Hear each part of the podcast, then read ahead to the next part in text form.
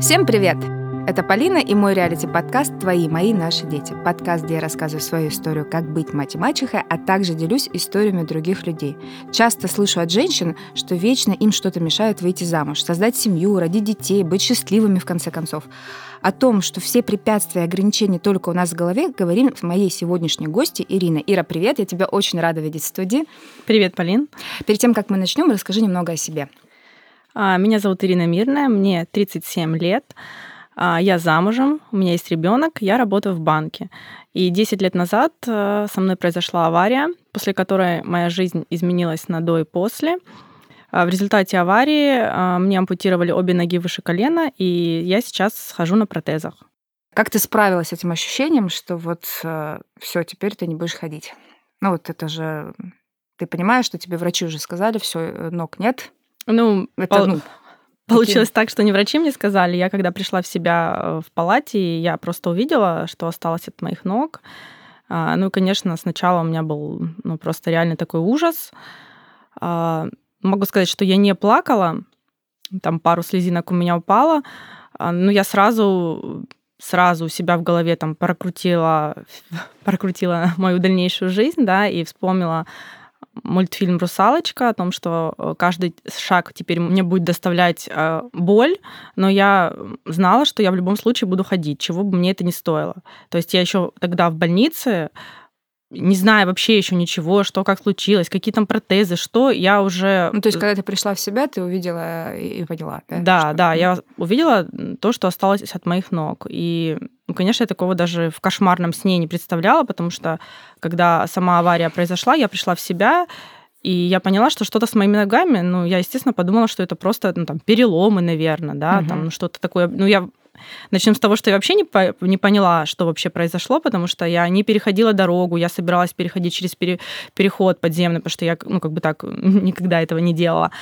Я просто вышла из машины достать вещи из багажника. Ну, то есть это было 4 часа дня, это было светло, и что что-то могло случиться, я как бы даже ну, не могла представить это. Я уже потом а, увидела... То есть ты в бессознательном уже состоянии была, да? да, момент? я как бы потеряла сразу же сознание, когда машина сзади врезалась в нас. А, и пришла когда в себя, ну, я не поняла, что случилось. Я как бы подумала, я же вроде бы дорогу не переходила. Ну, видимо, меня как-то сбила машина. Ну, как, я, я не знала. Я потом уже узнала, когда mm-hmm. увидела фотографии с места аварии.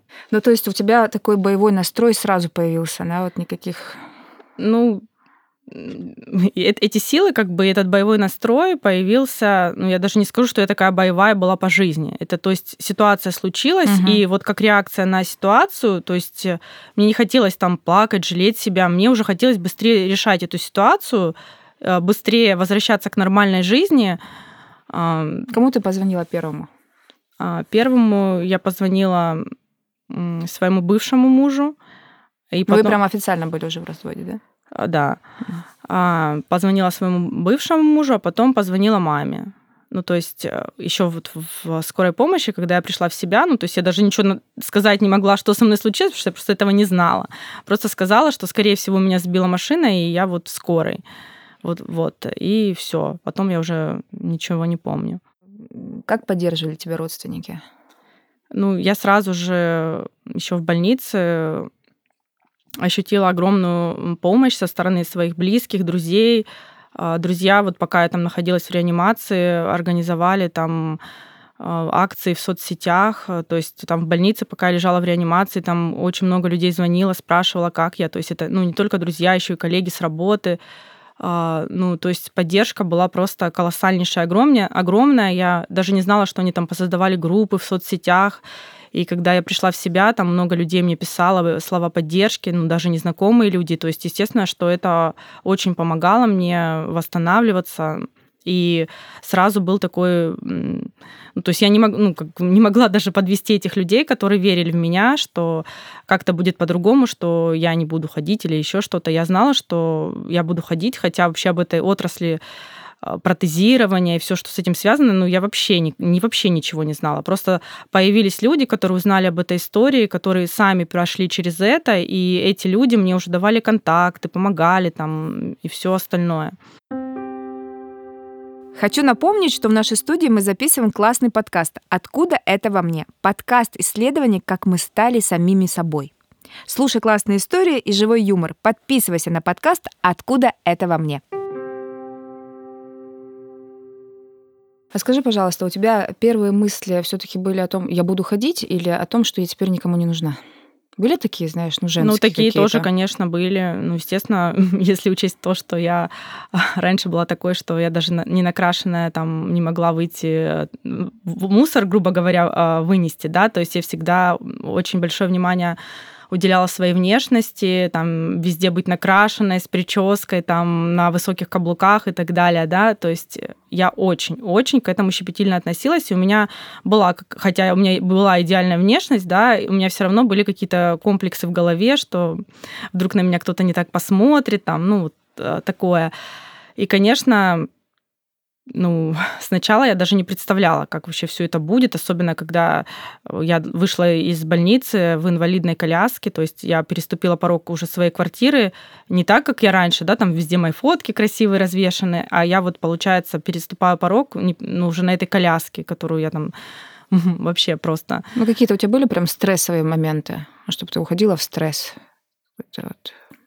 Ну, на долгий стресс нет. Я могла поплакать, конечно. Ну, спросить там, почему именно со мной такое случилось. Ну, это такой риторический... Да, риторический, да, это понятно. Риторический вопрос, да. Mm-hmm. Но я не уходила вот в какие-то глубокие страдания надолго, нет. Я могла поплакать, это естественно. Но да? первое время же тебе кто-то помогал в квартире? Ну я, ну, я с родителями тогда жила. А, в принципе, да, жила с Да, я тогда жила с родителями, мне они, естественно, помогали. Ну и, кроме того, у меня там первое время все время были мои друзья, все, все время ко мне кто-то приходил в гости, то есть все время я была, вот не оставалась одна вообще, то есть все время ко мне кто-то приходил, поддерживал, там и незнакомые люди, которые узнали мои истории из интернета, там и в парк мы ходили гулять, и в кино мы ездили, они меня просто возили, да, чтобы и на э, баскетбольные матчи, ну то есть я все время была вот в такой активности, и потом даже в апреле в декабре эта авария случилась, а в апреле я вышла на работу а, в, ну, на коляске. То есть я сначала не хотела, чтобы так было, я хотела уже выйти на протезах, угу. но потом я решила, что ну, зачем я буду ждать э, протезирования, там еще я хочу уже в коллектив. И я преодолела свой страх, хотя мне было реально очень страшно. Я преодолела, и я вышла на месяц, я на коляске в офисе отработала. Почему страшно в этот момент? Ну, потому что у других людей сложилась обо мне какая-то такая картинка, да, там а, блондинка на высоких каблуках, а тут уже получается... Как будто страх не соответствовать какому-то другому да, образу. Да, да, да, страх mm. не соответствовать, но я через это перешагнула. Я, то есть, как сказать, а, ну, мне было страшно, ну, что как на меня теперь будут смотреть. Ну, честно говоря, я вышла, я ну, ощутила огромную поддержку, опять-таки, да. Угу. То есть э, меня так все тепло встречали, ну, что я не чувствовала себя какой-то не такой, да, что... Ну, и вообще я на это потом перестала обращать внимание. И ну, просто знала, что сейчас вот месяц я поработаю, потом я еду в Москву уже протезироваться. А была у тебя работа с психологом? Обращалась ли ты в этот а, период? Да, мне давали контакты психологов, ко мне приходило несколько психологов, но мы буквально по одной сессии проводили ну, я понимала, что, ну, в принципе, мне не, не нужен, да, вот в этой ситуации психолог, он мне никаким образом, э, ну, не помогал. Не знаю. Даже, наверное, тебе больше друзья помогали, да, которые да, тебя вытаскивали. Да, да. да. Mm-hmm. Больше, наверное, вот то, что все были рядом, и там и семья, конечно, огромная поддержка, и друзья, и коллеги, и незнакомые. Ты сказала, люди. ты бывшему мужу позвонила, он тебе как-то помогал, да? Да, мой бывший муж, как раз-таки его друзья, наши общие тогда еще друзья, ну наши общие сейчас, они общие, да, они, они организовали самые основные мероприятия по а, помощи оказанию. То есть они ролики снимали, там всякие в поддержку мне там договаривались с телевидением. То есть угу. благодаря им о моей истории узнал там весь край, можно сказать, да, и э, люди ну, узнавали, помогали. То есть и он тоже участвовал в помощи, ну, то есть потому что у нас были нормальные отношения, естественно, что люди были вместе столько лет, и, конечно, они остались э, в хороших отношениях. Я считаю, это нормально абсолютно. А, а когда ты познакомилась со своим нынешним мужем? Со своим нынешним мужем я познакомилась э, после аварии, прошло 4 года. То, то есть ты уже была на протезах? Да, то mm-hmm. есть я уже была на протезах. Ну, а, прошел такой, так скажем, адаптивный период. А, до этого момента, ну, как я только там после аварии, да, то есть у меня были, конечно, такие ограничения в голове, наверное, да, были, что я сначала хотела восстановиться, да, сама, потом уже думать о каком-то там партнерстве и так далее, да. Но, естественно, я хотела и детей, хотела замуж, э, это безусловно. А, но вот эти четыре года это были такие адаптивные э, четыре года, когда я училась принимать себя. То есть вот без этого принятия себя, конечно, не, ну, не надо строить никаких э, отношений, идти а, из какого-то недостатка, что ты хочешь, чтобы тебя кто-то полюбил, да, сначала тебе нужно принять себя, полюбить угу. себя, потом уже идти в отношения. И когда, видимо, у меня появилась внутренняя готовность, тогда я уже вот встретила там совершенно случайно своего нынешнего мужа. И где вы встретились? Ну, там тоже такая история. Я никогда ни, ни с кем там в интернете так не знакомилась. Мы с подружкой буквально просто на один день, ну, решили так не знаю, просто ради шутки скачать приложение друг вокруг. И просто мы в этот же вечер познакомились э, с, ну, с моим мужем будущим. И ну, началось наше общение. Там буквально мы... Ну, как ну а как ты ему сразу призналась? Э, нет, что тебя... не сразу, Он не заметил? Ну, то есть мы сначала были на машинах. Ну, то есть как бы это... Встретились на машинах, он и я, и подружка была тоже рядом, но я из машины не выходила. Угу. То есть я как бы за рулем, но не выхожу из машины. А ты э, водишь машину всегда? Да, угу. да, вожу машину, ну не выходила. И потом мы просто общались смс-ками в течение недели. Ну, естественно, я ему потом сказала, ну, говорю, что вот так-то, так-то я хожу на протезах. Ну, может быть, он, конечно, ничего сначала и не понял вообще, ну, потому что, как бы, ну, когда человеку говоришь, хожу на протезах, ну, как-то, если человек с этим не знаком, он, ну, может даже себе плохо себе представляет, что это вообще означает, да. Ну и потом мы уже встретились там ну, погулять. Ну, естественно, я вышла, он увидел, что я там хожу с палочкой, что у меня два протеза. Ну и в любом... И мы продолжили общение, то есть он не сказал мне, что там, а, ну раз так, там, до свидания и так далее, да, он сказал, ну, ну и что? Ну и что из этого, что ты там ходишь на протезах? Ну и дальше мы продолжили общение, и ну, потом стали сближаться, да. Ну и... вот было какое-то стеснение все равно? Конечно, там, было, было да? естественно, было, да. То есть... Э, и это тоже очередной страх, в который я шла. Ну, то есть э, я шла в свой страх, и потом по итогу поняла, что ну вот, когда ты идешь в свой страх, этот страх растворяется, потому что на самом деле это твои придумки в голове о том, что кто-то там что-то подумает, ты за другого человека уже сама решаешь, э, ну, что он решит и так далее. То есть это вот реально просто ну, ограничения, которые у тебя в голове, которые не имеют э, по большей части ничего общего с действительностью, как это будет. Просто идти и делать. Ну, и да, был страх, ну, я в него пошла, и в итоге все, все вылилось э, ну, в то, что мы потом и поженились, и ребенок у нас родился. А сколько сейчас ребенку? Сын, да? Да, сын, э, сыну сейчас пять с половиной лет. А, а как вот, например, малышу потом ты объясняла? Ну, так как я, ну, даже особо Нет, ему ну, понятное дело, он с рождения, как бы для него, для ребенка это окей, да, нормально. Да, для него Любимая это окей. Мама, да. Ну, он, да, спрашивал мама, что случилось с ножками, ну, я ему говорила, да, вот так, сынок, произошла авария. Он говорит, а почему? Э, я, ну, я ему отвечаю, что, ну, значит, так, ну, как решила моя душа, что вот э, именно в таком теле, в, вот сейчас здесь, на земле, ну, я могу сделать, э, ну, как сказать, могу прожить идеальную жизнь, да, то есть мы же все сюда приходим с тем, и в тех условиях, в тех обстоятельствах, значит, эти э, обстоятельства идеальны для нас, да, то есть то, что мы считаем своими ограничениями, на самом деле, скорее всего, являются нашими как раз-таки сильными сторонами, которые мы почему-то воспринимаем как ограничения. Я тебя не просто так спросила, потому что иногда очень сложно объяснить это детям. Да, вот сейчас кто-нибудь, может быть, находится в такой ситуации, и вот ты как бы и обмануть не хочешь, да, вот какой-то там бред придумать там, угу. и в то же время э, действительно хочешь ребенку объяснить, он же правда спрашивает.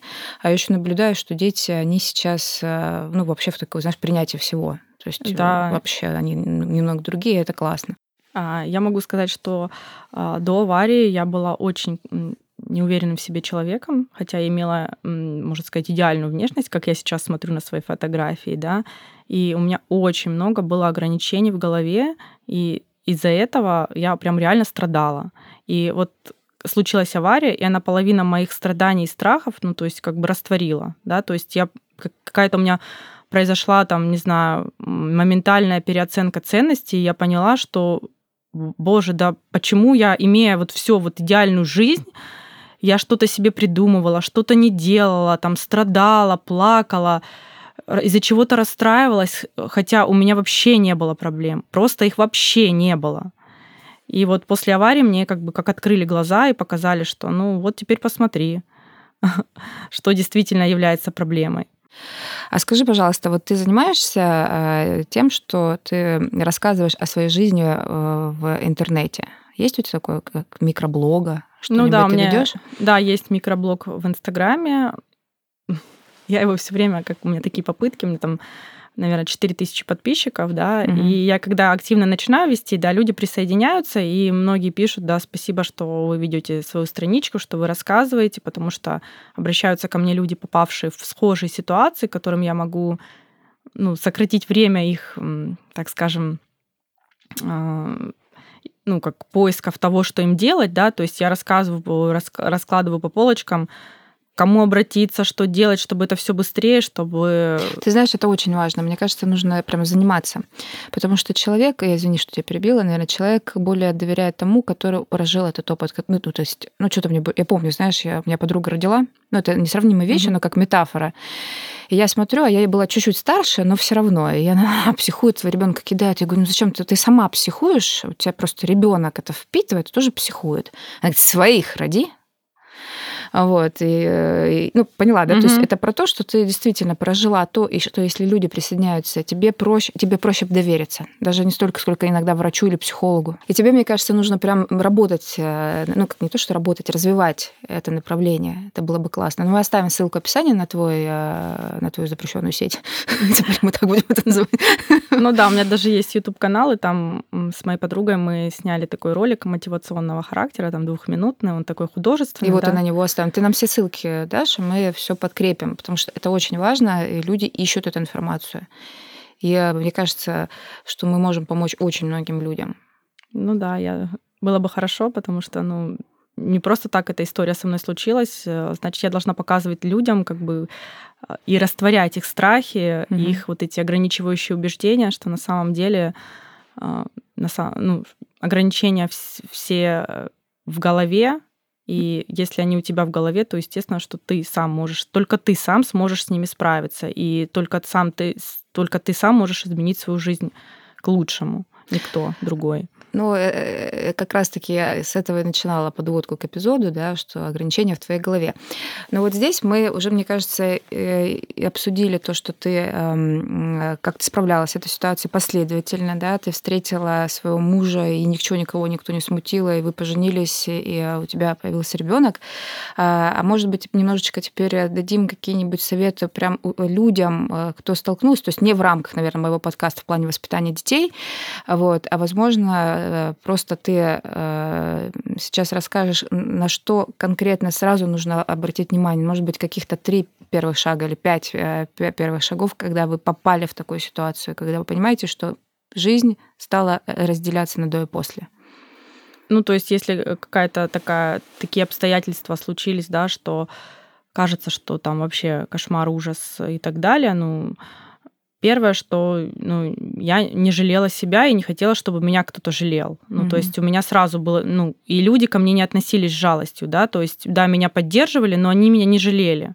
И это очень важно, ну, не жалеть человека там в, в какой-то ситуации там тяжелой, да, Потому что если эта ситуация случилась, как я считаю, то человек с ней справиться может. И мне даже люди, да, сначала писали, но если с вами такое случилось, то вы с этим справитесь, ну, вы сможете. Я сначала думала, легко говорить и так далее, ну, такие у меня мысли были. Но это самое первое, да.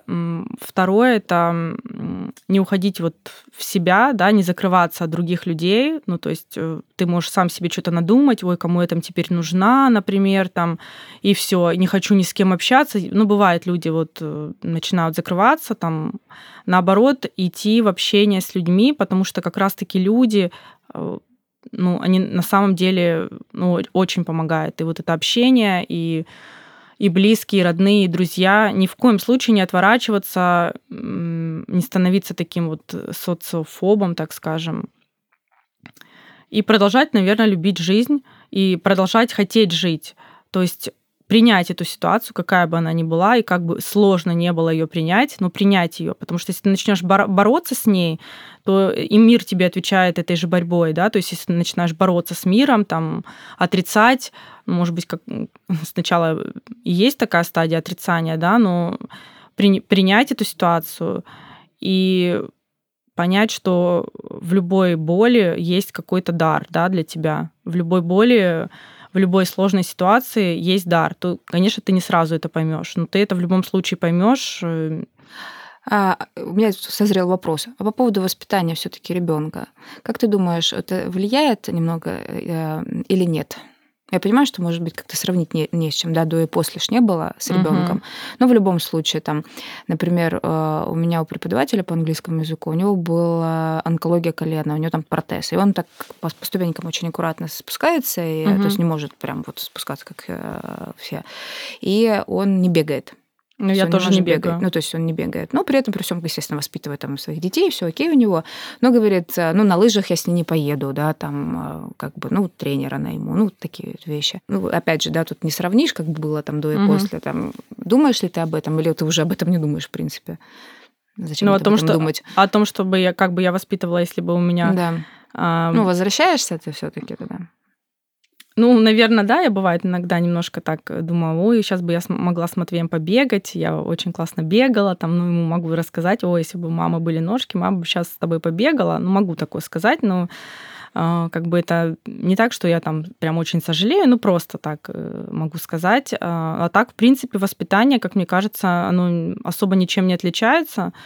Ну, ребенок просто, вот мой ребенок привыкал к тому, ну, то есть он изначально был в таких условиях, да, да, да то есть он и не знал, да, да он не знал, как э, по-другому, да, что он у меня всегда спокойный, то есть я, допустим, а, мне же, чтобы выйти на улицу, допустим, я одеваю протезы, я сначала его одевала, одевала протезы, садила его в колясочку, пристегивала, и мы шли гулять с ним. Угу. И он меня ждал, и он меня никогда с коляски не выпрыгивал, там никуда не рвался. То есть вот э, нормально. И сейчас, допустим, он знает, что там не надо от мамы никуда убегать, ну, то есть э, все эти как бы правила он знает и никуда не убегает, и даже наоборот там маме помогает, э, поэтому, не знаю, никаких таких ограничений, да, э, мне больше помогал, конечно, муж, очень много помогал, да, то есть эм, в таки, ну, в физическом плане. То есть ночью орет, кто встает? Муж встает, носит его на руках, там, вот в этом плане. А что... как беременность, например, даже протекала? Ну, беременность тоже абсолютно нормально протекала, то есть э, ходила на протезах, там до декрета ходила на работу.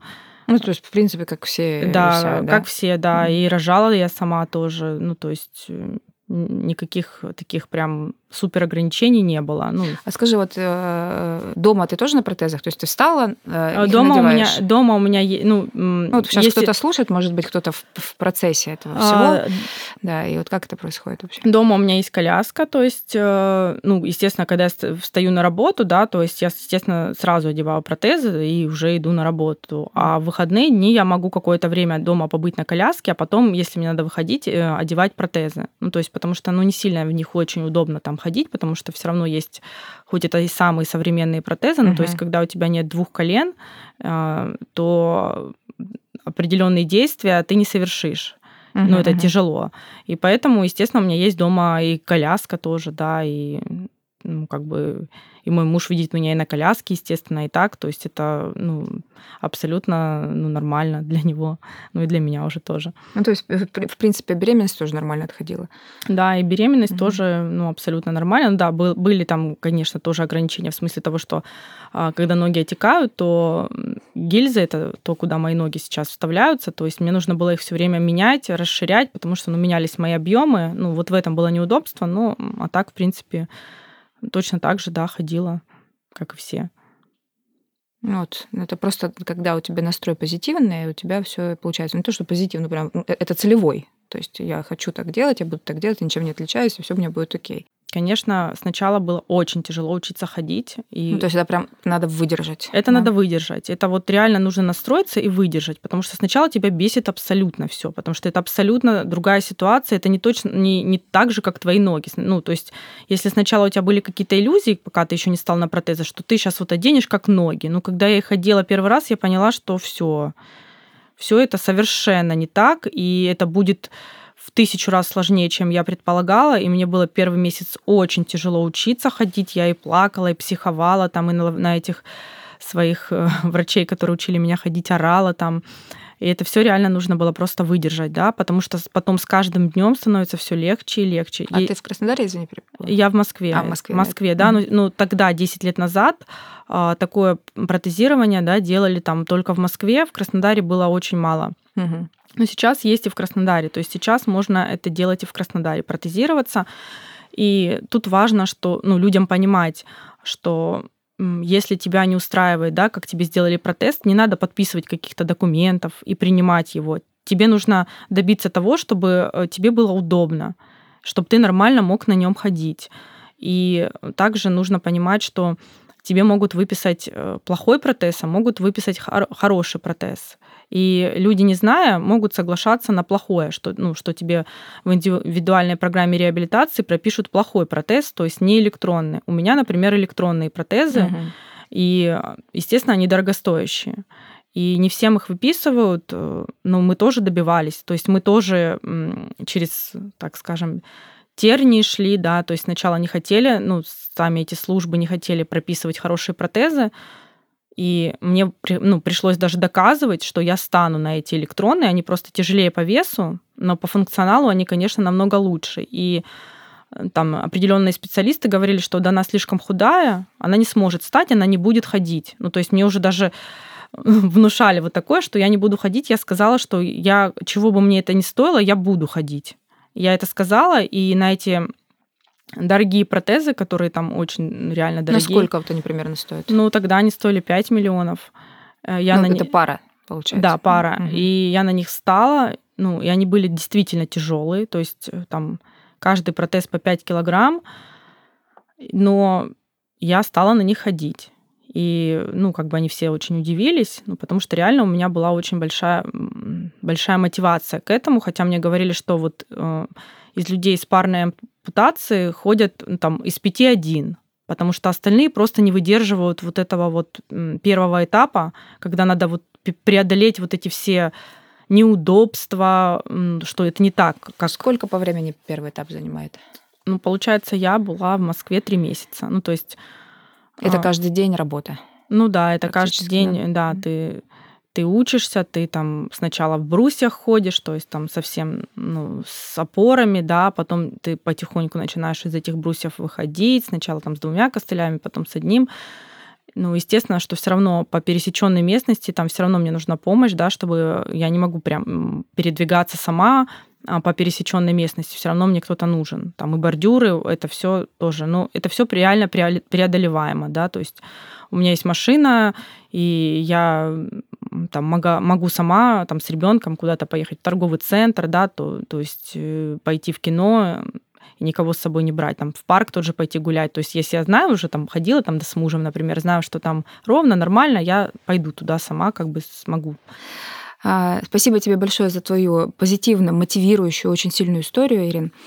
А, а также хочу сказать всем людям и врачам, ну, то есть тебе спасибо, естественно, что ты поделилась историей, и всем, кто тогда тебя окружал, и которые поддерживают до сих пор, а, а сказать огромное спасибо.